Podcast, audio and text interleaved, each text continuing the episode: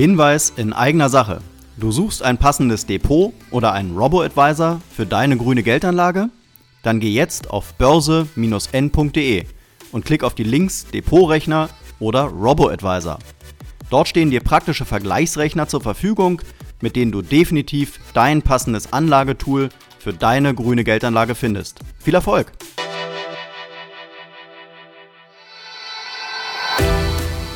Moin, Servus und Hallo zum Börse N Podcast. Mein Name ist Markus Noack und ich bin der Gründer von Börse N.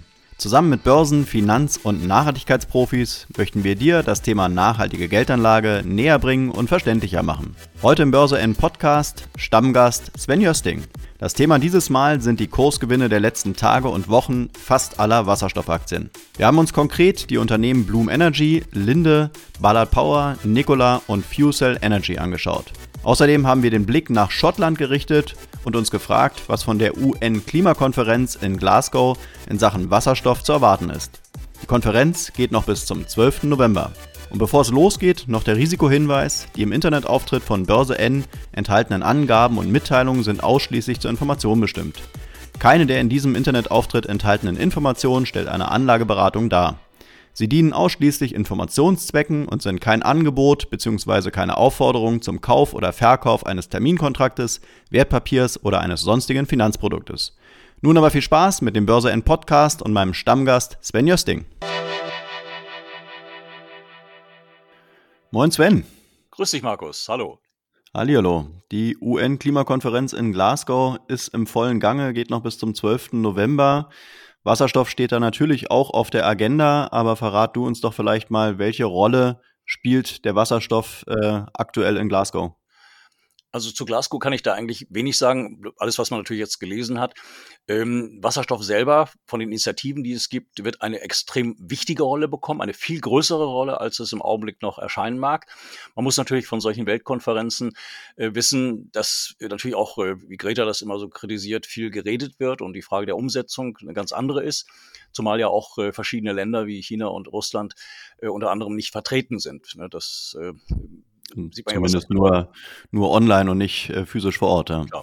Und äh, was man sich natürlich wünscht, äh, dass aus vielen Reden auch konkrete Maßnahmen abgeleitet werden. Also im Wasserstoffbereich gibt es da eine ganze Reihe von Forderungen, ob es nun der Hydrogen Council ist und, und verschiedene mhm. ähm, Verbände oder Weltorganisationen, die sich da stark machen.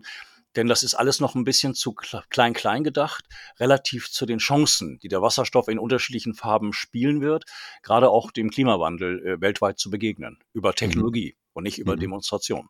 Mhm.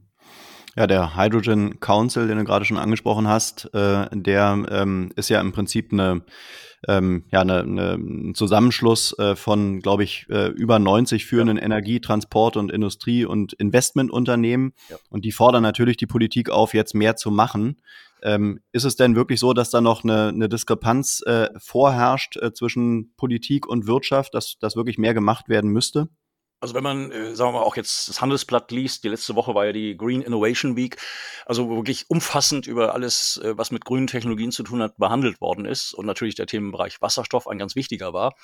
Ähm, die Politik hat die Potenziale ja erkannt, aber die, die Projekte oder die Fördermaßnahmen, die eigentlich notwendig wären, die sind noch lächerlich. Ich will ein Beispiel bringen.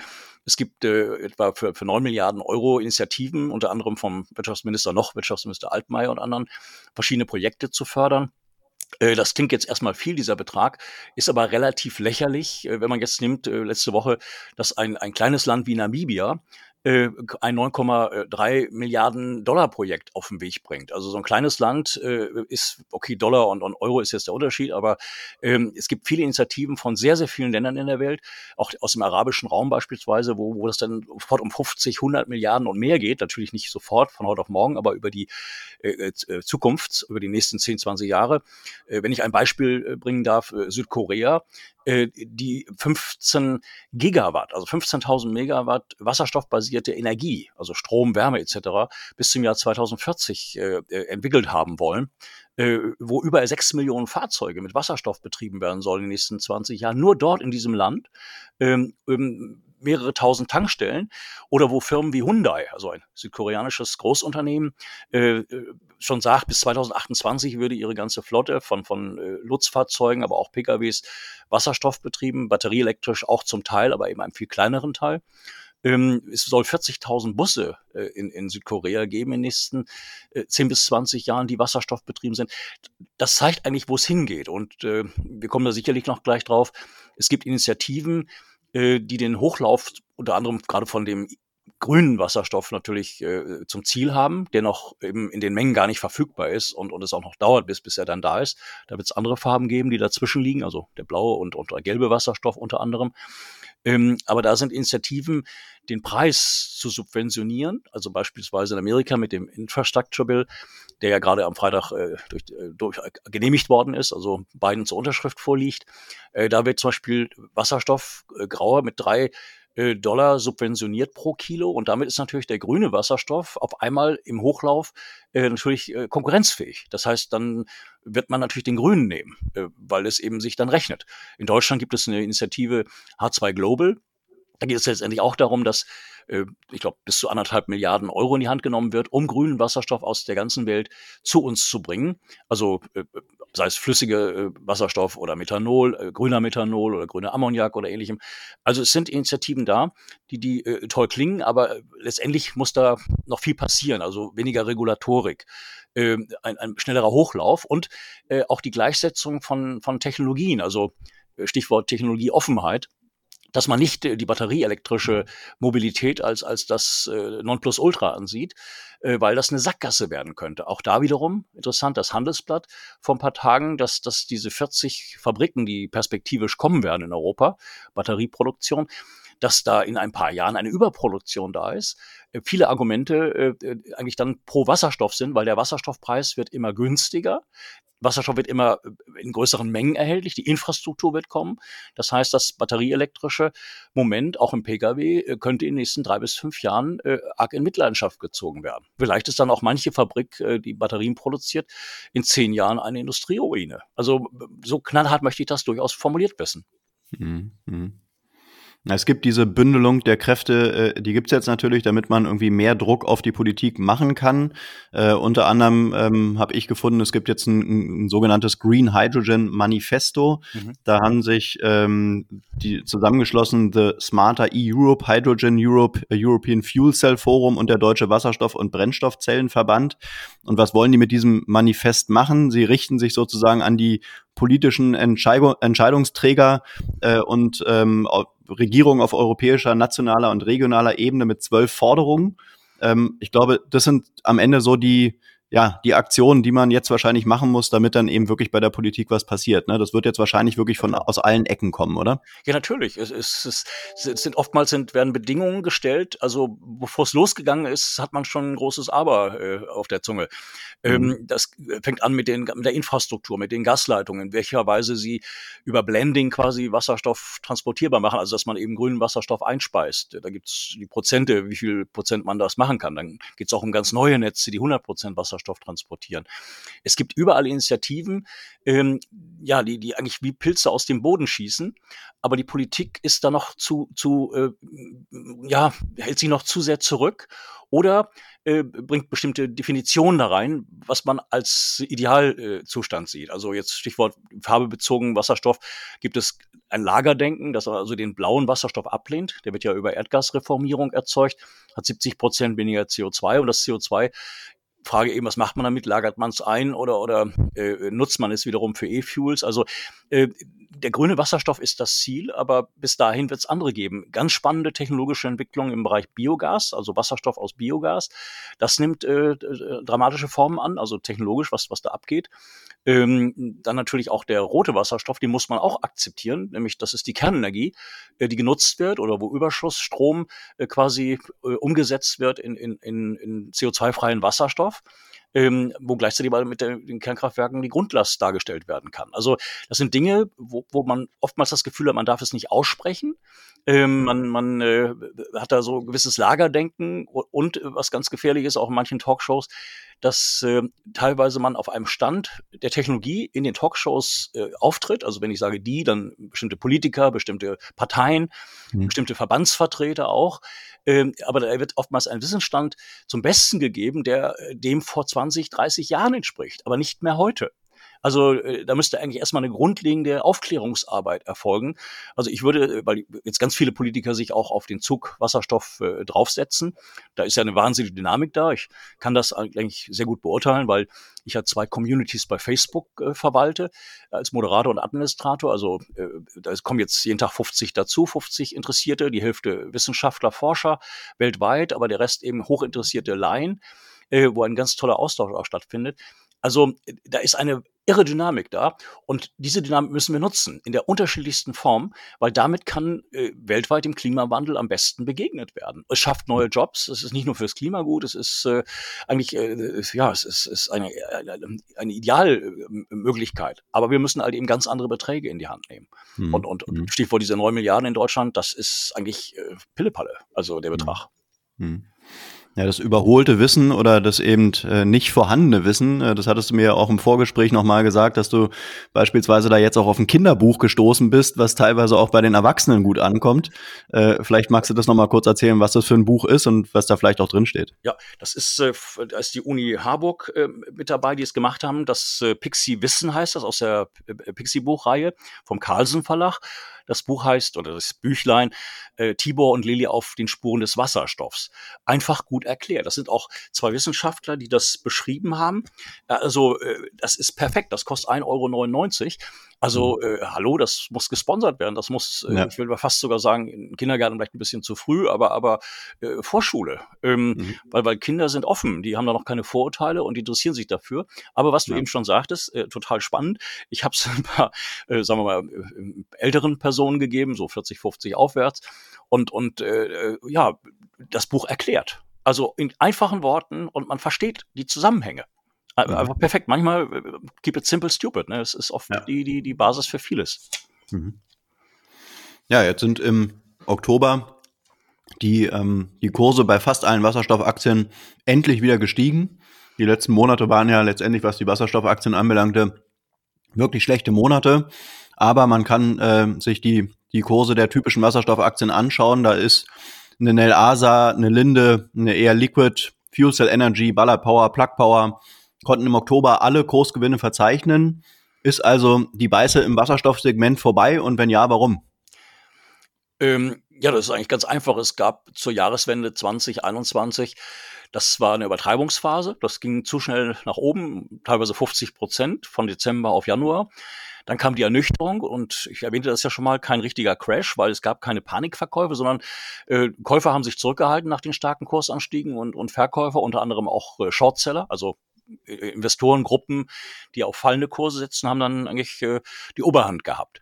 Äh, jetzt aber, denke ich, ist das alles bereinigt. Jetzt sieht man die Mittel- und Langfristperspektiven, die einfach besser nicht sein können. Und äh, jetzt hat sich da ein Floor unter diese Titel gesetzt, was auch klar ist, denn große Kapitalsammelstellen, also natürlich BlackRock, PIMCO und wie sie alle heißen, haben ja ganz klar gesagt, dass sie in diese Richtung massiv investieren wollen. Und es gibt da nicht viele Firmen, in die man investieren kann. Also natürlich die großen Gasehersteller wie Air Liquide und Linde natürlich, die Siemens Energies dieser Welt äh, sicherlich. Aber wenn man jetzt die reinen Unternehmen nimmt, äh, die, die sich mit Wasserstoff von A bis Z beschäftigen, über Technologie, über Anlagen, über, über Elektrolyse-Technologien und ähnliches. Da gibt's nicht viele. Äh, Beispiel, wir kommen ja noch gleich drauf, äh, Bloom Energy, ne? also eine Firma, die dieses Jahr vielleicht 950 Millionen, eine Milliarde Umsatz macht. Das macht keiner. Also diese Firma macht so viel Umsatz für Brennstoffzellenkraftwerke, wie die nächsten äh, sieben, acht Firmen in diesem Metier zusammen machen. Aber das fängt, wie gesagt, an, die meisten Unternehmen positionieren sich, äh, bauen ihre Kapazitäten auf äh, und, und wissen eigentlich auch, dass da äh, einfach die Märkte da sind. Es ist sogar so, äh, Stichwort Elektrolyse, die unterschiedlichen Elektrolysearten gibt es ja auch, ne, also äh, Hochtemperaturelektrolyse, SOFC-Zellen oder die PEM-Elektrolyse, gibt es ja auch unterschiedliche oder alkaine Elektrolyse, hängt ja immer von, von den Rahmenbedingungen ab, ne, wo eine Elektrolyse eingesetzt wird, also wo ich Wasserstoff über Strom eben äh, produziere. Und äh, die ganze Menge der Elektrolyse äh, Anlagen oder wenn man jetzt einen, einen Auftrag gibt, äh, man kriegt die Geräte, äh, je nach Größenordnung natürlich, äh, in, in ein bis zwei Jahren, weil die Kapazitäten noch gar nicht da sind. Was gleichzeitig den Rückschluss natürlich nahelegt, dass äh, die Studien, die 150 Milliarden Dollar Investment in Elektrolyse-Technologie in den nächsten 20 Jahren voraussagen, dass mhm. da natürlich massiv investiert werden muss. Aber eben Forschung und Entwicklung, weil das ist ja auch eine technologische Entwicklung, also wie effizient die Elektrolyse läuft, an welchem Standort sie läuft, mit welchen Rahmenbedingungen sie läuft. Ähm, ne, also da gibt's ja irre viele Einflussgrößen. Und da muss investiert werden, weil Frontier Research, äh, eine, eine Firma, die hat mal vor, vor einem, anderthalb Jahren äh, eine Prognose gegeben, dass allein Elektrolyse äh, in, in Deutschland 300.000 Jobs schaffen könnte. Ja, also mhm. es ist irre. Aber wie gesagt, alle wollen, aber äh, der Hochlauf, der muss eigentlich äh, unterstützt werden. Und dann, mhm. das ist spannend jetzt mit der äh, Regierung ins B, äh, dass das nicht äh, über den Staat äh, alles finanziert sein muss, sondern über privates Kapital. Aber das Kapital kann Anreize bekommen, steuerlicherseits oder ähnlichem. Das heißt, dass Geld in die Hand genommen wird. Äh, da gibt's ja ganz viele interessante Arten. Also ich komme ja aus diesem Metier. Äh, das können Special Purpose Bonds sein oder Revenue Bonds. Das heißt Anlagen, ähnlich äh, wie man jetzt über Green Bonds als, als Gattung spricht, also äh, Anleihen, deren Ziel es ist, dass mit dem Geld etwas äh, gemacht wird, was, was mit Umwelt zu tun hat oder Klima. Mhm. Und da gibt es eine Menge Anreize. Also nur ein Beispiel, das fiel mir vor ein paar Tagen äh, durch einen Artikel auf. Es gab ja in England die War Loans. Das waren niedrig verzinsliche Staatsanleihen, die die, die, die, die Kriegszeit oder die Nachkriegszeit zu finanzieren, den Aufbau, den Wiederaufbau. Aber eben ein niedriger Zins, bloß dieser Zins war steuerfrei. Also wenn man sowas macht, würden wir in Deutschland sofort mehrere hundert Milliarden Euro bewegen, die in diese Richtung investieren. Und dann kann man damit Projekte finanzieren, äh, aus denen Umsätze generiert werden. Und diese Umsätze oder Erträge dienen dann zur Tilgung dieser Anleihen ne? oder, oder äh, die Einnahmen für den Zins. Äh, also das heißt, es gibt ganz viele kreative Möglichkeiten, die man nutzen kann, um sinnvoll Gelder in diese Richtung zu bewegen, um dann den Hochlauf der kompletten Wasserstoffwirtschaft äh, zu beschleunigen. Mhm. Ja, also mit allen positiven Folgen, also Jobs und so weiter. Also es muss an die mhm. Unis natürlich, weil das sind die Jobs der Zukunft. Es muss in die Schulen, ne, also Stichwort dieses äh, Pixie-Wissen-Buch. Also äh, da wird viel geredet und es muss aber auch eben umgesetzt werden. Mhm. Übrigens, äh, in dem Zusammenhang äh, bin ich ein, ein, ein Kritiker von äh, äh, Friday for Future also Greta und, und wie sie alle heißen, äh, das ist mir zu, zu dick alles. Ähm, äh, da passiert ja dann nichts außer Demos. Also einerseits wird kritisiert, dass jetzt Glasgow, dass da viel geredet wird und wahrscheinlich auch nicht ganz so viel dann umgesetzt wird danach. Aber äh, da läuft es auch nicht anders. Äh, den Demos ändern die Welt nicht. Und da komme ich jetzt, würde ich sagen, da müsste man eine neue Initiative gründen und die heißt äh, Future for Hydrogen. Zukunft für Wasserstoff. Als, als positiver Gegenentwurf zu, zu äh, Friday for Future. Mhm, mh. Also pragmatisch, sinnvoll ja. und nicht, nicht ja. Alarmismus und nicht Untergangsstimmung, dass morgen geht die Welt unter, bringt keinem was. Übrigens, in dem Zusammenhang habe ich gerade ein Interview von Helmut Schmidt und Frau Maischberger äh, gesehen vor, vor, vor ein paar Tagen. Also äh, dieser tolle Politiker, der sagt einfach, äh, wenn die Überbevölkerung so weiter marschiert, dann können wir eigentlich alle anderen Themen sowieso vergessen. Das heißt, auch der Klimawandel hängt ja auch mit der Anzahl der Menschen auf dem Planeten ab. Das heißt also, vieles muss man aus ganz, ganz verschiedenen Richtungen bewerten. Und das wird manchmal sehr einseitig gemacht. Leider ja, ja. Da sprichst du wahrscheinlich vielen, vielen Menschen aus, dem, aus der Seele. Ja. Übrigens auch spannende ähm, äh, Dinge. Ich bin ja auf ganz vielen Messen, natürlich viele virtuell, was übrigens auch ganz toll ist, wenn man dabei sein kann, ohne jetzt äh, durch die Welt reisen zu müssen. Ist ja auch positiv fürs Klima. Äh, aber ich war jetzt in Berlin, äh, äh The Business Booster Konferenz äh, letzte Woche. Also da habe ich so viele Startups kennengelernt, die neue Technologien haben, neue Sichtweisen in Bezug auf, auf äh, Brennstoffzellentechnologien, neue Geschäftsmodelle. Ähm, es ist irre, was, was da, es ist wirklich vergleichbar einer Wiese, die, die völlig verdorrt ist, wo ein Regenschauer mhm. kommt und aus jeder mhm. Lücke wächst ja. ein Grashalm. Hm. Also auch diese Dynamik ist da. Und die, diese Dynamik, die müssen wir ja äh, nach vorne treiben. Wir, sage ich, die Gesellschaft. Hm. Übrigens auch der Infrastructure Bill, äh, die, die erste Tranche da über 1,2 Billionen US-Dollar. Also da geht übrigens 100 Milliarden gehen in Amerika in diese Richtung. Ne? Aber die mhm. Asiaten sind ganz weit vorne. Es wird ja aus China eben dieses Programm erwartet. Die Rahmenbedingungen ste stimmen ja, stehen schon. Auch einzelne Provinzen haben klar gesagt, was sie machen wollen in Sachen Wasserstoff. Aber es gibt eben diesen Betrag noch nicht. Ne? Also was nimmt China an Geld in die Hand? Und ich, das kommt täglich kommen, aber das sagt man schon seit Anfang des Jahres. Bloß wenn da eben ein, zwei, drei Billionen aufgerufen werden, dann äh, wird China uns da, ähnlich wie auch Japan und Südkorea, den Rang ablaufen. Also wir haben in mhm. Deutschland oder in Europa die besten Technologien aber die anderen setzen schneller um und machen daraus mhm. Geschäftsmodelle und dann reden wir wieder über Weltmärkte, ne? wo also Maschinenbau, Anlagenbau etc. auf einmal wieder äh, äh, ja, das Nachsehen hat, weil andere sind schneller.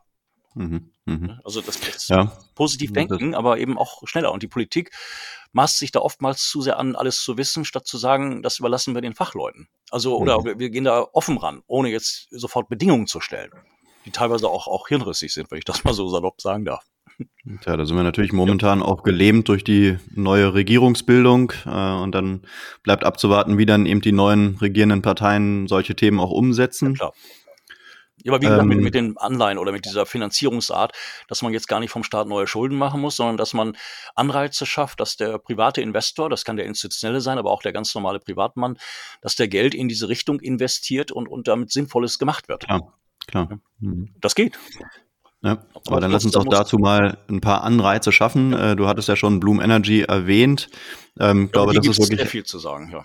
Genau, wirklich eine der Wasserstoffaktien, die jetzt in den letzten Tagen, man muss fast mehr Tagen sagen als Wochen, wirklich äh, abging. Äh, jetzt im Ende, Ende Oktober äh, bis Stand heute äh, plus 87,3 Prozent. Äh, wie kam es zu diesem Kursgewinn? Ja, also erstmal war der Kursrückgang völlig übertrieben. Äh, da sind natürlich mhm. auch Shortseller äh, im Gange. Das heißt, über 18,5 Millionen Aktien sind da leer verkauft worden bei über 140 Millionen Aktien, die es gibt. Das ist eine ganze Menge. Ähm, wobei äh, institutionelle Anleger halten über 70 Prozent der Aktien. Das ist ein gutes Zeichen, dass große Fonds, äh, also mhm. die, die Hauptaktionäre sind des Unternehmens. Nein, es gab ähm, extrem gute News. Ähm, äh, und zwar hat die südkoreanische äh, SK Ecoplant, äh, die ja schon lange mit Bloom zusammenarbeiten in Südkorea, die haben gesagt, die Zusammenarbeit läuft dermaßen gut, dass sie sich mit äh, 500 Millionen Dollar an Blumen beteiligen. Die erste Tranche, 255 Millionen, fließt jetzt im Dezember äh, und äh, eine weitere später zu festgelegten Konditionen. Ähm, das heißt, damit wird dieser größte ähm, südkoreanische Energiekonzern 15 Prozent am Ende des Tages von Bloom halten. Das ist das äh, Limit, was man ausgehandelt hat. Aber es kam noch hinzu, dass sie einen Auftrag bekommen haben im Wert von 4,5 Milliarden Dollar für äh, eine Energieleistung über Wasserstoff, also Wärme, Strom etc., auch Carbon Capture, im, im äh, Volumen von 500 Megawatt. Das Spannende ist, und ich habe das Transkript, das lese ich ja dann immer zwei, dreimal, also das heißt die Telefonkonferenz zu den Quartalszahlen, wo dann sehr ausführlich noch berichtet wird, wo sehr viele Analysten auch dabei sind, die die äh, schlaue Fragen stellen.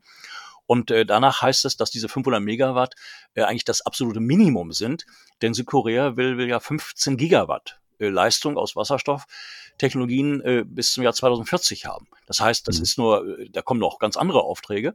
Das Spannende ist mit SK, wird man zwei Forschungslaboratorien einrichten, einen in den USA und einen in Südkorea, wo man das eigene Know-how als Basis nimmt, die eigene IP, ne, also Patente und, und, und äh, eigene Technologie, aber man will offen sein für andere, die dann dazustoßen können, ne, dass man mhm. äh, sich weiterentwickelt. Und äh, Blum geht ja ganz massiv in die äh, Hochtemperatur, Brennstoffzellen, Elektrolyse.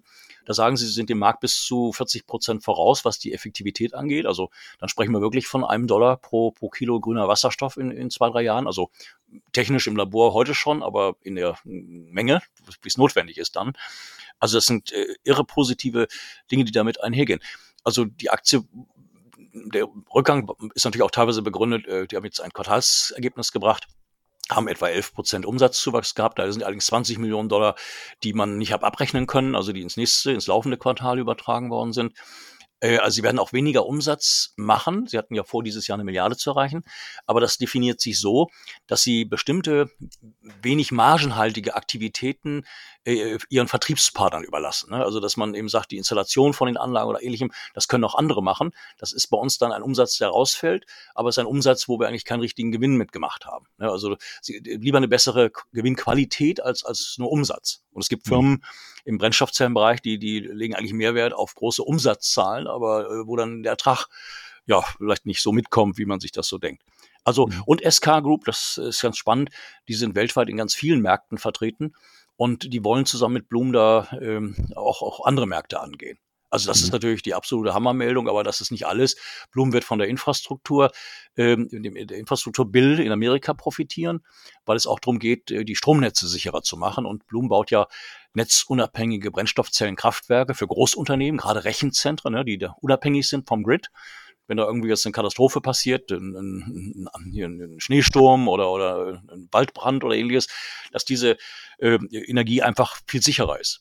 Übrigens, mhm. das ist ganz äh, spannend auch, man muss ja immer sehen, äh, die Elektrolyse, wie erwähnt es vorhin, gibt ja verschiedene Verfahren, also zum Beispiel die PEM-Elektrolyse ist die meist äh, gebrauchte. Ähm, ganz spannend, weil die kann ganz schnell hoch und runter gefahren werden. Also wenn man jetzt zum Beispiel Windenergie, Sonnenenergie nimmt, die ja nicht immer den ganzen Tag über verfügbar ist, sondern dann, wenn sie da ist, im Überfluss, dass man dann zack hochfährt und damit eben Wasserstoff produziert. Während die Hochtemperaturelektrolyse, das was Blum macht, die profitiert davon, wenn bereits eine Umgebungshitze da ist. Also bei industriellen Prozessen, in der Stahlproduktion, in ganz vielen Bereichen ist schon diese, diese Grundhitze da, die man natürlich perfekt nutzen kann, um hocheffizient äh, Wasserstoff zu produzieren. Also es ist ganz spannend, äh, was da abgeht. Aber wie gesagt, mhm. diese Technologie, da müssen wir sehen, dass das äh, Deutschland der Vorreiter bleibt. Gibt natürlich auch Firmen, die da drin sind, natürlich äh, Firmen wie Siemens sowieso, aber auch, auch Thyssen und, und andere. Also da muss der Staat unterstützend wirken, weil den Hochlauf können die Firmen alle nicht selber aus eigener Tasche finanzieren. Und mhm. äh, Stichwort grüner Stahl und ähnlichem, das wird alles kommen, aber der Weltmarkt muss auch gesehen werden. Das heißt, ein, der eine oder andere Konkurrent, dem ist das egal, wie der Stahl produziert wird. Die, die Stahlqualität ist ja, denke ich, Standard. Aber äh, man muss eben sehen, dass man preislich wettbewerbsfähig bleibt. Ne? Also da sind bestimmte Wunschdenken, äh, die müssen auch der Realität ein bisschen angepasst werden. Und es geht mhm. natürlich nicht alles von heute auf morgen, aber äh, was ich ja schon mehrfach erwähnte aus der äh, Trendforschung, John Nesbitt, also äh, 15 bis 20 Jahre dauert es, bis ein Megatrend äh, äh, beginnt, bis der Inflection Point da ist. Den haben wir jetzt. Und mhm. jetzt geht das eigentlich, also ratzfatz. Und da mhm. müssen sich auch einige umgucken, also auch die Autoindustrie. Natürlich Nutzfahrzeuge, äh, ganz klar. Da ist die Brennstoffzelle im, im Vorteil, also Langstrecke und ähnlichem. Ähm, es wird aber auch äh, im PKWs in, in drei bis fünf Jahren kommen, was, was von vielen Seiten negiert wird. Da werden Wirkungsgraddiskussionen geführt die äh, sicherlich zum Teil berechtigt sind, zum Teil aber auch äh, äh, nicht zugelassen werden können, in dem Sinne, dass ja äh, da eine Entwicklung ist. Wir sind ja nicht äh, mhm. fertig, sondern das ist ein Prozess. Und da kommen mhm. ja laufend Optimierungen, Verbesserungen, neue Materialien, neue, da geht es um Kompression, da geht es um, also das ist so spannend. Keiner hat die absolute Antwort. Es ist der Weg ist das Ziel. Äh, Blum, Egal, ist meine, meine Nummer eins äh, Unternehmung, ne? weil, weil das, äh, mhm. also jetzt haben sie fast acht Milliarden Dollar Auftragsbestand. Da kommt ja noch eine ganze Menge dazu. Die Firma ist super aufgestellt, baut ihre Kapazitäten dramatisch aus. Das ist eine Übergangsgeschichte, aber äh, also die steht jetzt so bei, bei 28 Euro beziehungsweise 32 Dollar. Also klar, darf man jetzt so vielleicht nicht so sagen. Äh, klingt ein bisschen zu, zu dramatisch, aber ich sehe die bei 100 in zwei Jahren. Mhm, mh. Okay, dann wollen wir mal äh, den Blick auf einen DAX-Konzern richten, äh, nämlich Linde. Äh, da liest man, dass die Chefs des äh, Gaseherstellers, äh, der, der aktuelle und, und sein Nachfolger, äh, sich ganz klar für die Atomkraft aussprechen. Nichtsdestotrotz äh, sehen sie aber auch ein, ein absolut oder haben große Wasserstoffpläne. Äh, das sind, äh, wenn man jetzt irgendwie ja, Umweltschützer fragt, vielleicht auch in Richtung äh, Greta und Co., äh, dann würden die natürlich sagen, äh, das passt nicht zusammen. Vielleicht ist es aber auch der, ähm, ja, der, der, der smooth Übergang von der äh, alten Ökonomie hin zur neuen. Ähm, was kannst du zu der Linde-Aktie sagen? Auch ja. die hat sich gut entwickelt. Ich glaube, plus 13 Prozent, ähm, auch definitiv eine gute Entwicklung. Ja, also e, erstmal ist es klar, die gesamte Energie, die wir brauchen, äh, das wird ja nicht weniger, auch wenn man sicherlich Einsparungspotenzial immer wieder sehen muss, äh, wie Energie, Wärme etc. Äh, eingesetzt wird. Aber der Energiemix macht's, der Mix macht's. Mhm. mhm. Das heißt, äh, wir sprechen ja oft von Grundlast, wo die regenerativen Energien äh, also absolut diese Grundlast nicht darstellen können. Also wir sprechen davon von 15, 17 Prozent äh, an der gesamten Energiemenge. Äh, Kernkraftwerke der neuesten Bauart müssen völlig neu gesehen werden. Da darf man auch mit Fukushima und, und mit Tschernobyl äh, keine Vergleiche machen. Das geht weder technologisch noch noch äh, die Katastrophen, wie sie entstanden sind. Das wäre bei uns hier in der Form gar nicht möglich. Also äh, Kernkraftwerke zu verlängern in ihrer Laufzeit äh, ist eigentlich das Gebot der Stunde, darf man aber so offen gar nicht sagen. Äh, denn äh, es gibt ja neue Entwicklungen, dass, dass die Abfallstoffe, die ja hochgefährlich sind, aber dass sie wiederverwertet werden können, dass sie also so aufbereitet werden können, dass diese Strahlung also dann auf einmal, äh, also da reden wir dann nicht mehr über, über Jahrtausende oder mehr, sondern dann, dann reden wir über äh, Zeiträume, die ganz anders ticken. Ähm, also Stichwort auch da der, der, der rote Wasserstoff. Ne? Gerade Frankreich setzt darauf. Also wir müssen da sehen, wo kommt die ganze Energie her, die wir brauchen. Und es wird immer mehr Energie äh, nötig. Stichwort mhm. auch Elektromobilität, wenn sie batterieelektrisch ist. Ähm, wenn jetzt ein paar Millionen Autos mit Strom fahren, toll, wenn es vom Dach äh, über eine Photovoltaikanlage direkt in die Batterie geht, das ist super. Aber wenn es über das öffentliche Netz geht, äh, dann entsteht da eine Mehrnachfrage nach Strom, äh, die gigantisch ist und äh, Strom kommt aus dem Stecker, äh, jeweils manchmal, wenn man das so hört. Aber es ist eben der Mix, der dahinter steht. Ne? Ob es rein regenerativer ist oder ob der Strom basierend auf Kohle, äh, Erd, äh, Steinkohle, Braunkohle ist oder oder Biogas oder oder also in verschiedenen Formen. Also man muss alles im, im Zusammenhang sehen, ne? sonst, sonst äh, ja, weil die Energie einfach die Basis ist und, und sie muss bezahlbar bleiben. Ne? Also das ist auch eine Sache, Stichwort jetzt auch CO2-Emissionen, Zertifikatehandel, der sehr wichtig ist, ähm, um Investitionen in diese Richtung zu befördern. Aber es muss eben auch umsetzbar sein und, und äh, finanzierbar sein. Ne? Und, und äh, ja, also auf Linde zu kommen, ähm, das Unternehmen hat genau wie Air Liquide und, und alle großen Gasehersteller, die sehen natürlich die Zukunft im, im vor allem grünen Wasserstoff. Sie selber sind ja aktiv äh, im, im ganzen Erdgaskomplex, aber auch überhaupt Industriegase. Das ist ja ein sehr breites Feld. Äh, der Vorstandsvorsitzende Neue hat jetzt im Handelsblatt vorgestern auch einen sehr guten Kommentar gesehen. Er sieht natürlich äh, Wasserstoff als die absolute Zukunft. Ähm, also grünen Wasserstoff, beziehungsweise auch andere Farben dazwischen. Äh, das ist das Stammgeschäft dieser Industrie. Also die werden natürlich von diesem Megatrend äh, dramatisch profitieren. Und man sieht täglich äh, Ventures, die Linde eingeht, aber gerade auch Air Liquide, die ganz massiv Elektrolysekapazitäten aufbauen. Jetzt gerade wieder ein Projekt in Kanada, äh, in Deutschland. Also, also das ist natürlich deren Stammgeschäft. Ne? Eine, Aber klar. beißt sich das nicht äh, mit, mit der Aussage, dass Atomkraft dennoch eine große Rolle spielt? Also ich meine, wenn man jetzt gerade und in dem, in dem Punkt sind ja die, die großen Unternehmen und auch mittelständische Unternehmen, eigentlich jedes Unternehmen jetzt eben äh, sich nachhaltiger aufzustellen. Äh, gerade ein DAX-Konzern hat einen Nachhaltigkeitsbericht, äh, hat Nachhaltigkeitsprofis an Bord, die den ganzen Tag nichts anderes machen, als das Unternehmen jetzt wirklich äh, eben nachhaltiger aufzustellen und sich auch ein nachhaltiges Image zu geben. Und dann die Aussage, dass man trotzdem für Atomkraft ist, ist das nicht ein absoluter Widerspruch in sich? Nein, Weg ist das Ziel. Das heißt, wir müssen ja den gesamten Energiemix nehmen. Wir können ja nicht das eine einfach so abstellen von heute auf morgen und sagen, wir nehmen das nächste. Ich sage mal so, mhm. es sind Übergangsszenarien in der Weise, wie auch fossile Energieträger weiterhin ihre Berechtigung haben werden, weil das alles nicht von heute auf morgen geht. Mhm. Also da muss man offen denken. Übrigens auch eine interessante Diskussion, weil die auch politisch getrieben ist. Wir werden jetzt ganz massiv äh, Gaskraftwerke dazu bekommen, die dann grundlastfähig sind und die werden natürlich mit Erdgas betrieben, aber die können, technologisch ist es überhaupt alles gar kein Thema mehr, natürlich mit Wasserstoff betrieben werden. Dann haben wir das. Also das ist da äh, ähnlich wie mit BHKWs. Das kommt alles. Aber hm. wie gesagt, äh, nicht von heute auf morgen und es muss bezahlbar bleiben. Also es nützt hm. nicht, Maximalforderungen zu stellen, die völlig ja, illusionorisch sind, also, also weltfremd sogar sind. Also da gibt es so ja. viele Dinge, auch mit Wirkungsgrad, Diskussionen und also das ist leider auch, äh, ja, je nach Partei äh, auch sehr unterschiedlich. Also da sollte man eigentlich äh, parteiübergreifend äh, ja, äh, gemeinsame Pläne entwickeln, die dann diese, diese Klein-Klein-Diskussion beenden. Mhm. Ja, also aber sicherlich trotzdem äh, eine ne Stelle äh, in der ganzen Nachhaltigkeitsthematik, die, äh, glaube ich, schon äh, bei vielen Leuten eben dann doch schon für äh, ja für ähm, irgendwie äh, ratlose äh, Momente sorgt, ja, äh, wenn man dann. Ja, wobei jeder kann ja bei sich selber anfangen. Also ich muss gestehen, mhm. so bestimmte Begriffe, auch der Begriff Nachhaltigkeit, kommt ja aus der Forstwirtschaft. Ähm, ähm, da wird auch manches übermoralisiert. Also das heißt, ja. äh, äh alles lässt sich gar nicht, also ich hatte da mit einem Fondsmanager vor ein paar Tagen ein Gespräch, wenn man jetzt wirklich nach 100% nachhaltigen Kriterien gehen würde, dürfte mancher Fonds eigentlich nirgendwo mehr investieren, weil jedes Unternehmen produziert oder äh, Waren, Güter, die, äh, auch Dienstleistungen, äh, wenn man das wirklich von A bis Z alles analysieren würde, dann, dann würde vieles äh, auf der Strecke bleiben und alles andere als nachhaltig sein. Also wenn eine Firma eine Schraube herstellt, wird die Schraube jetzt in einem Panzer eingesetzt oder, oder in einem Küchenmöbel oder in einem mhm. Auto. Also Multi-Dual-Use. Ne? Ich meine, mhm. Das ist, also diese Maximalgeschichten gibt es nicht. Und es ist natürlich auch viel Greenwashing dabei, also wo man sich so ein Mäntelchen umhängt äh, mit Nachhaltigkeit wo man, wenn man dann wirklich in die Tiefe geht, das dann noch sehr, sehr fragwürdig ist. Mhm.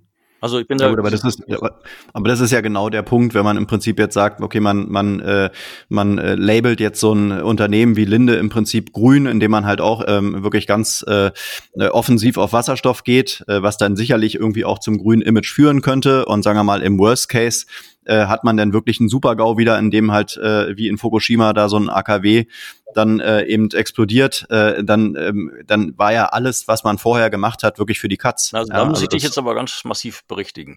Fukushima ist nicht explodiert, sondern durch einen Tsunami wurden die Dieselgeneratoren äh, oder Diesel betriebenen Generatoren, die zur Kühlung äh, gedacht waren, äh, weggeschwemmt, weil die nicht abgesichert waren, weil die nicht geschützt waren. Und Tschernobyl mhm. war es ein menschliches Verhalten. Also da kann man nicht das eine mit dem anderen vergleichen und es sind auch ganz viele neue Technologien in der Kernforschung äh, unterwegs. Ich, ich bekomme einmal im Monat einen Newsletter, also äh, Ingenieure für Kernenergie. Ich bin jetzt kein Kernenergiebefürworter, also bitte äh, das auch nicht. Aber äh, was da technologisch in den letzten Jahren passiert ist, also äh, man kann auch. Es ist ja, es ist ja die alte, also ähm, ähm, habe mich da sicherlich falsch ausgedrückt, aber es ist ja die alte Debatte, ja. Also eine, eine, eine gewisse, ein gewisses Restrisiko bei, bei Atomkraftwerken bleibt einfach. Ja, das äh, wirst du noch nicht mal mathematisch irgendwie aus, aus der Welt bringen können. Ja, und, und dieses Restrisiko ist einfach so überproportional groß, dass man die Gefahr, glaube ich, nicht im, nicht im eigenen Land und eigentlich nirgendwo braucht. Aber der aus wirtschaftlicher Sicht ist natürlich dieser, dieser äh, gleitende Übergang äh, nur sinnvoll, weil ansonsten würde man natürlich irgendwann auch vielleicht gar nicht mehr handlungsfähig sein sein, alles würde viel zu teuer werden. Ja, es muss, es ähm, muss realistisch bleiben alles. Das heißt, die genau. Weltenergienachfrage, die mhm. fällt nicht, sondern die steigt dramatisch an. Ja. Also ja, Länder klar. wie Indien, China, China, die jetzt auf einmal ein paar hundert neue äh, oder Kohlekraftwerke wieder ans Netz anschließen. Mhm. Äh, das heißt, allein die, die Energienachfrage, das heißt, dass in Ländern, ähm, die jetzt den Übergang geschafft haben, Industrienationen zu werden, äh, die haben die gleiche Energienachfrage wie wir. Also wie wir Absolut. Europäer oder gerade auch wir Deutschen, was wir an Energie hier äh, brauchen, der Einzelne. Das ist so gewaltig und das fängt ja an beim batterieelektrischen Auto, über das Handy, über, es gibt ja äh, tausend Sachen, die da zusammenlaufen. Es geht erstmal um die, die, den Energiemix. Und das ist ein, ein, ein Weg. Das heißt, dass Wasserstoff natürlich immer wichtiger wird, aber das geht eben nicht von heute auf morgen. Mhm. Aber wir können doch nicht jetzt, was du jetzt eben sagtest, muss auch ein bisschen realistisch sein insofern, äh, dass wir ja nun auch Kernkraftwerke, sagen wir, auf der französischen Seite stehen haben oder, ja, oder jetzt auch Kohlekraftwerke auf der polnischen. Also da gibt's ja keine Grenzen in dem Sinne, sondern äh, wir sind alle irgendwo miteinander verbunden. Also mhm. das klingt manchmal so, so, ja, so, so theoretisch sorry, wenn ich so, so, ja, also. Naja, aber da setzen wir uns in Deutschland natürlich extrem unter Druck, ja, um im ja. Prinzip dieser grüne äh, Leuchtturm zu sein, auch was, was, was die Strahlkraft äh, in die Welt äh, belangt, ja, ja. Äh, anbelangt, äh, was ja gut ist. Ja, wir haben die Köpfe, wir haben das Kapital äh, und ich glaube, wir müssen dieser, dieser ähm, dieser Vorreiter sein in Sachen Nachhaltigkeit. Nichtsdestotrotz ist die Realität natürlich eine andere, ne? wie du sagst. Also in unserer Nachbarschaft stehen Atomkraftwerke und wenn da was schief läuft, dann sind wir direkt davon bedroht. Ja, und diese, ähm, diese äh, Angstgeschichten mit Kernkraft, das sind natürlich auch teilweise Vorurteile. Es sind, sind auch äh, ja durch die Medien, durch diese ganzen äh, Demos früher, die, die ganzen Anti-AKW-Geschichten, da ist natürlich ganz viel in der Tiefe drin bei den Menschen. Natürlich äh, mhm. Angst und ähnlichem. Aber man muss auch Technologie, äh, ja, ja, Technologie offen auch sehen. Und, und ja was ist machbar, wo stehen wir, weil das ist ja, sind ja Prozesse, das ist ja nicht alles von heute auf morgen, sondern es wird ja optimiert und, und, und verbessert und, und, und es ist kein Stillstand da. Und äh, mhm. gerade ein Industrieland wie Deutschland äh, muss ja weltweit gut aufgestellt sein. Und äh, äh unsere Exportmärkte. Ne? Also wenn wir manche Dinge nicht machen oder uns da selbst kasteien, verlieren wir Märkte. Und das ist dann die logische Folge, nämlich dann auch weniger Arbeitsplätze, weniger Steuern, weniger Wohlstand. Also man muss alles in einem logischen und auch pragmatischen, rationalen Zusammenhang sehen. Und das vermisse ich das ist wahrscheinlich, in vielen Parteien. Wahrscheinlich auch genau die Situation, wo jetzt äh, die ähm, oder die größte äh, Aufgabe für die neue Regierung eben jetzt diese diese Wirtschaft, äh, das Land eben äh, auch wirklich für die Zukunft noch zukunftsfähig zu machen, ne? Ja. also konkurrenzfähig zu machen, dass wir jetzt hier nicht abgehängt werden und über allem nur noch dieser Nachhaltigkeitsgedanke steht, ja, der natürlich richtig und gut ist, aber man muss natürlich auch wirtschaftlich noch einfach äh, ja, wettbewerbsfähig ja, zum Teil würde ich sogar sagen, äh, Nietzsche, also die moralischen sind die schlimmsten. Ne? Also, ja. Oder jeder möge sich an die eigene Nase fassen. Ne? Ja, also, ja, ja. ja, wir müssen da, wie gesagt, aufpassen und äh, da darf kein Aktionismus stattfinden ne, oder Alarmismus und äh, selbst Dinge wie die Demografie, das heißt äh, der Facharbeitermangel. Ich kenne ja eine Menge Firmen, die die suchen händeringend äh, Leute im Wasserstoffkomplex mhm. oder Brennstoffzellenkomplex, mhm. die finden die nicht. Naja. Ähm, und dann gehen auch viele jetzt die Babyboomer in, in die Rente. Äh, also wir müssen ganz anders äh, denken äh, in Zukunft. Mhm. Oder auch, äh, das geht auch in die Richtung von Wasserstoff auf indirektem Wege, äh, wenn wir unser Rentensystem nehmen, äh, dass es mehr Aktien äh, äh basiert sein müsste, weil Aktie ist mhm. Substanz. In Staatsanleihen mhm. anlegen, bei steigenden Zinsen, steigender Inflation. Also auch die Aktie als Medium zu betrachten, wo man an Substanz beteiligt ist mhm. und über Durchschnittskurse damit auch einen guten äh, Durchschnittskurs mit hohem Wachstum über die über einen längeren Zeitraum generiert. Also wo ein mhm. Crash egal ist, ja, sondern wo man weltweit an Unternehmen beteiligt ist über deren Aktien als Fonds. Und, und äh, das ist überhaupt die einzige Möglichkeit, die Rente äh, äh sicher zu machen. Also für die nächsten Generationen. Im Augenblick ist, äh, das funktioniert ja alles nicht mehr, das Umlagesystem. Und das kann man durchaus äh, vergleichen mit dem Themenkomplex Wasserstoff und ähnlichem, also wo man sich selber quasi auf, wo man auf der Bremse steht oder wo man mhm. Vorbehalte und Vorurteile hat, die eigentlich, äh, ja, die, die, die so nicht stimmen. Oder wo man mhm. offen sein müsste, sich mit anderen Denkweisen mal zu beschäftigen. Mhm. Also da ist eine gewisse Form von Fundamentalismus in, in manchen Köpfen und, und manchen Parteien zu sehen. Hm. Also gut meinen, aber in der Umsetzung ist es dann was ganz anderes. Hm. Ja, man merkt schon auch an, an dem Gespräch wieder und letztendlich laufen alle Gespräche, die man eben über dieses Thema führt, am Ende immer in die Richtung, dass man halt unterschiedliche Meinungen diskutiert, was gut ist, ähm, aber eben auch äh, die Moral spielt immer eine große Rolle, ja, unterschiedliche Denkweisen, was eben das Thema Nachhaltigkeit anbelangt und man man kommt immer so ein bisschen von dem eigentlichen Thema ab. Wir machen ja eigentlich einen Börsenpodcast und wollen auch die Aktien äh, durchgehen. Jetzt äh, ist uns die Zeit schon ein bisschen davon gelaufen. Äh, lass uns ein bisschen auf die Tube drücken und noch die äh, letzten drei, vier Aktien durchgehen. Dann würde ich gerne einen Vorschlag äh, machen. Ja. Äh, einmal Nikola Motors. Und Gerne. Äh, ja, also Nikola baut ja ähm, Prototypen von batterieelektrischen LKWs, Nutzfahrzeugen das wird ein Teilbereich des Ganzen sein, ein kleinerer Teilbereich und der größere wird äh, eben die Brennstoffzelle sein, also wasserstoffbetriebene LKWs. Die Firma baut ein Netzwerk an Partnerunternehmen auf in den USA, arbeitet ja mit Iveco zusammen, baut Prototypen in Ulm. Ähm, Iveco gehört zur CNH-Gruppe, also eben das Fiat Industries.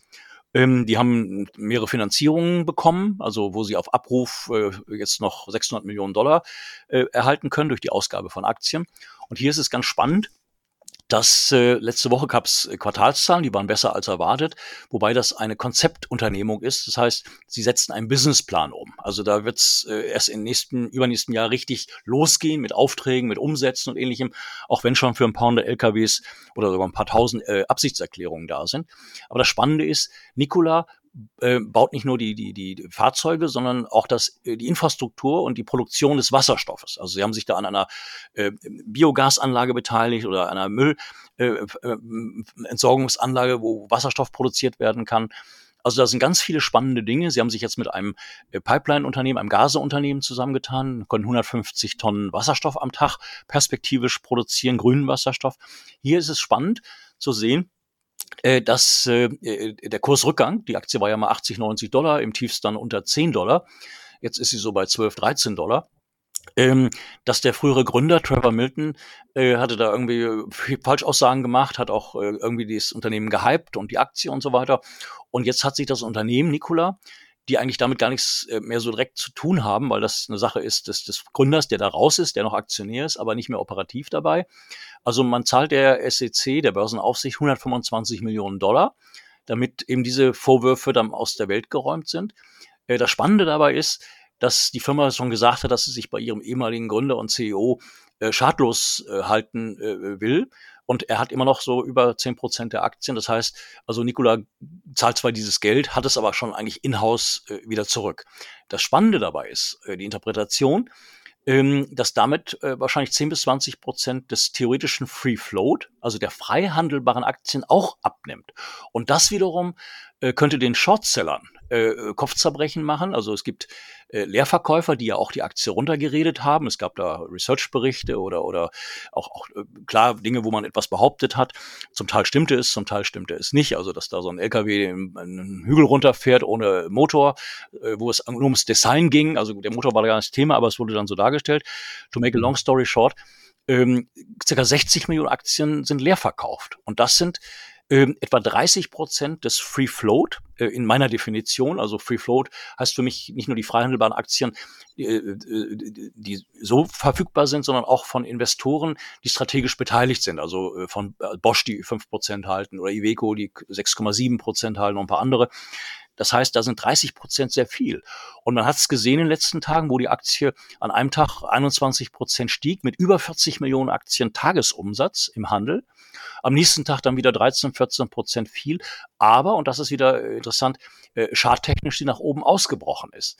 Also wenn Nikola noch drei, vier gute News bringt, also dass die Fabrik in Coolidge äh, fertig ist oder, oder äh, Fortschritte macht, das kann man ja täglich sehen, auch gibt so ein Videocam, ähm, oder Aufträge, oder letzte Woche wieder für 100 LKWs als, als, als LOI, Absichtserklärung, das ist noch kein Auftrag.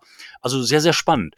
Und äh, also diese Aktie hochspekulativ, aber es ist eine Konzeptunternehmung, die genau im richtigen Markt aufsetzt, also Nutzfahrzeuge. Und äh, mhm. laut äh, äh, McKinsey und anderen werden Nutzfahrzeuge, Langstreckenfahrzeuge, also LKWs auf Langstrecke, die werden 70 äh, Prozent äh, äh, Wasserstoff betrieben sein bis zum Jahr 2050. Parallel gibt es die Firma Heisen Motors, HYZON Motors. Das ist eine Firma, die sitzt eigentlich ursprünglich in, in, in Singapur, 20 Jahre Forschung im Brennstoffzellenbereich. Die bauen quasi auch LKWs zusammen, nutzen aber bereits bestehende ähm, Materialien. Also sie kaufen quasi das Outfit-Design von Firmen wie DAF dazu. Deren Kernkompetenz ist das Wasserstoffspeichersystem, äh, der Tank aber eben auch das äh, Brennstoffzellensystem. Und auch diese Firma ist jetzt durch Shortseller unter Druck geraten, hat sich im Kurs halbiert. Äh, weil gesagt worden ist, dass ein Kunde gar nicht der richtige Kunde war, sondern ein Vermittler den Auftrag vermittelt hat für, für LKWs in Neuseeland. Also es gab ganz viele Dinge. Man hat den Kurs runtergebracht, aber die Firma hat noch, äh, wenn ich das richtig äh, gelesen habe, 500, 600 Millionen Dollar auf der Bank und äh, plant also in den nächsten fünf Jahren äh, ja 25.000 LKWs im Jahr äh, abzusetzen. Äh, die Zahlen klingen jetzt utopisch, aber die Firma ist jetzt aufgestellt. Sie bauen Produktionsstätten auf, jetzt in Holland, in den USA äh, und so weiter. Also so eine Aktie jetzt mit fünf Euro, ähnlich wie Nikola, hochspekulativ. Aber wenn man eben diese beiden zusammennimmt und sich da so eine kleine Position hinlegt, relativ zum Gesamtdepot natürlich in kleinerer Größenordnung, aber dann ist man am Nutzfahrzeugbereich Stichwort Wasserstoff beteiligt äh, und kann an diesem Welttrend und diesem Zukunftstrend äh, über die Aktie partizipieren. Also beide mhm. hochspekulativ, mhm. aber beide haben ihren besonderen Charme. Und bei Nikola äh, halt äh, der Leerverkaufsanteil, der auch mal ein Squeeze auslösen kann. Also drei, vier gute News und, und die Aktie steigt dann aufgrund dieser News, aber die Shortseller äh, werden dann äh, wahrscheinlich eindecken müssen, müssen sie nicht, aber äh, je, je höher die Aktie steigt, umso mehr macht ein Shortseller Verlust oder weniger Gewinn. Mhm. Also ganz spannend. Jo. Okay. Dann die nächste Aktie Fuel Cell Energy. Auch die hat sich äh, ja in den letzten Tagen und Wochen im Oktober wunderbar entwickelt. Plus 42 Prozent. Äh, die sind ja im Prinzip ein, ein Brennstoffzellenunternehmen. Ähm, was kannst du uns zu denen sagen? Also Fuel Cell Energy verfolge ich ja auch bummelig vier Jahre oder so. Also war ja auch kurz vor der Pleite das Unternehmen. Die bauen Brennstoffzellenkraftwerke, allerdings primär noch äh, vor allem mit Erdgas. Da ist Bloom mhm. also doch einiges weiter. Man kann Bloom und Fuel Cell in einer gewissen Weise vergleichen. Fuel Cell hat eine besondere Carbon Capture Technologie. Exxon setzt das ein und Exxon hat gerade vor ein paar Tagen gesagt, dass sie da auch, auch verstärkt mit Fuel Cell oder man weiterhin gut zusammenarbeiten will. Da ist kein Auftrag genannt worden, aber die Partnerschaft geht weiter. Also Fuel Cell mit dreieinhalb Milliarden Bewertung äh, ist relativ viel zu teuer äh, verglichen zu Bloom Energy, weil Bloom hat, sagen wir mal, acht, neun Milliarden Auftragsbestand. Ähm, äh, äh wächst stark. Ich erwähnte ja vorhin die ganzen Argumente, die für Bloom sprechen. äh, und hat eine Börsenbewertung von 5,5 Milliarden. Also diese Differenz von 2 Milliarden äh, in den beiden Firmen, das ist mir doch ein bisschen zu wenig. Also äh, Fuelcell mhm. halte ich jetzt für äh, ausreichend bewertet. Es kommt hinzu, dass dort äh, äh, Neo-Broker-Plattformen heftig am, am Wirbeln sind, also jeden Tag 20, 50, 100 Millionen Aktien Umsatz in Fuelcell. Also ich würde eigentlich Fuelcell äh, tauschen in, in Bloom. Oder wer spekulativer mag in derselben äh, Richtung, dann auch mal eine Fuelcell in, in Heisen und Nikola reinvestieren. Mhm. Also die Aktien, alle diese Aktien werden laufen weil eigentlich der Megatrend da ist. Das heißt, die Spreu vom Weizen wird sich erst trennen über die nächsten zwei, drei Jahre. Im Augenblick, muss ich dazu sagen, werden eigentlich alle Firmen mehr oder weniger stark steigen, die mit diesem Themenkomplex zu tun haben. Ne? Das muss man mhm. auch sehen. Also äh, letztendlich, wenn man da einen Fonds hat, wo die alle drin sind, von Linde, Air Liquid, ja. über. Plug Power, über Ballard, äh, da kann man eh nichts falsch machen, es ist ein neuer Megatrend. Mhm. Man sollte nur nicht eben alles auf eine Karte setzen und, und äh, auch bei Fonds auch nicht einen Betrag als Einmalbetrag, sondern Cost Average, ne? dass man mhm. sich Fonds rauspickt, wo die alle drin sind, diese Firmen, und dass man aber monatlich da einen Betrag investiert und mhm. das über einen längeren mhm. Zeitraum macht. Mhm. Dann kommen wir zur letzten Aktie, zu deiner Lieblingsaktie Ballard Power. Auch die hat sich wunderbar entwickelt, plus 27 Prozent. Ja, der ähm, Hersteller von Brennstoffzellen, äh, denke ich mal, ist immer noch so einer deiner Favoriten, oder? Ja, also Ballard ist der absolute Weltmarktführer für die PEM-Brennstoffzelle. Äh, äh, das mhm. Unternehmen, und das muss man eben verstehen, da hatte ich viele Diskussionen, ähm, das Unternehmen äh, geht strategische Partnerschaften en masse ein. Äh, in ganz unterschiedlicher Weise. Sie kommen auch nächstes Jahr mit einer Elektrolyse-Technologie, wo sie sagen, dass sie den Markt voraus sind. Also Ballard sagt das bei der PEM-Elektrolyse, Blum sagt das bei der SOFC, der, der Hochtemperatur-Elektrolyse. Also beide sagen davon sich, sie sind da absolut dem Markt voraus in unterschiedlicher Weise und Ballard hat da 40 Jahre Erfahrung. Ähm, da sind erstmal nur strategische Positionierung im Gange. Aber die Firma hat eben eine Produktionsstätte für die Stacks für äh, Nutzfahrzeuge und Busse in, in, in China mit Weichheit zusammen. Äh, China erwarte ich ja dieses Programm, ne, dass man sagt, was wird da jetzt an Subsidies, an Unterstützungsleistung vom Staat gewährt äh, dann ist äh, diese Fabrik da sofort ausgelastet. Ist die weltgrößte, äh, muss man auch dazu wissen. Also in dem richtigen Markt zur richtigen Zeit mit dem richtigen Produkt. Also andere planen, Kapazitäten aufzubauen. Ballard hat sie bereits. Und sie haben jetzt äh, vor ein paar Tagen bekannt gegeben, dass ihre LKWs und Busse, die mit Brennstoffzellen, Stacks von ihnen ausgestattet sind, dass die 100 Millionen Kilometer bereits erfolgreich hinter sich gelassen haben. Also da wird äh, sehr, sehr viel passieren. Die richtige Auftragsgenerierung, das findet erst nächstes Jahr statt. Ob es in Schiffen ist, da haben sie gerade eine Fähre vorgestellt, die mit ihren Stacks äh, äh laufen, also wasserstoffbasiert. Äh, ob es Züge sind mit, mit Siemens oder CRRC, äh, ob es LKWs, Busse sind. Also Ballard ist da perfekt aufgestellt. Jetzt kommen am neunten Jahr, also äh, in der kommenden Woche, die, die Quartalszahlen fürs dritte Quartal. Die Zahlen sind für mich belanglos. Wichtig ist der Ausblick. Und ich habe die Vermutung, die nehme ich aus den verschiedenen äh, letzten Quartalskonferenzen, äh, also den, den, äh, den, den, den Transkripts, die ich da gelesen habe, ähm, dass sie in Europa eben auch eine Produktionsstätte aufmachen wollen. Sie haben eine in Dänemark äh, für Brennstoffzellen, äh, ja, äh, Heizgeräte und ähnlichem, auch für, für die Schiffe, aber sie haben noch keine richtige Produktion für die Stacks, die man zum Beispiel in Bussen und, und LKWs einsetzt. Und da habe ich mhm. die Vermutung, dass äh, noch dieses Jahr Ballard eine Produktionsstätte äh, ähm, benennen wird, die sie aufbauen werden, in Europa, vielleicht in Deutschland vielleicht mit einem starken Partner. Also das sind so Dinge, die, die können dann natürlich sehr kurstreibend sein. Und die Firma hat über eine Milliarde in der Bank. Äh, jetzt haben sie sich gerade beteiligt bei der französischen Forcy Power. Das ist ein Unternehmen, was äh, Spezialbatterien herstellt, interessanterweise auch äh, massiv im Einsatz in Bussen. Also das ist dann komplementär. Ballard will da von etwa 100, 120 Millionen Euro Emissionsvolumen von Forcy Power 40 Millionen Euro übernehmen. Äh, da gehe ich auch von aus, dass Ballard sich Gedanken gemacht hat, warum sie sich da beteiligen, weil das synergetisch passt.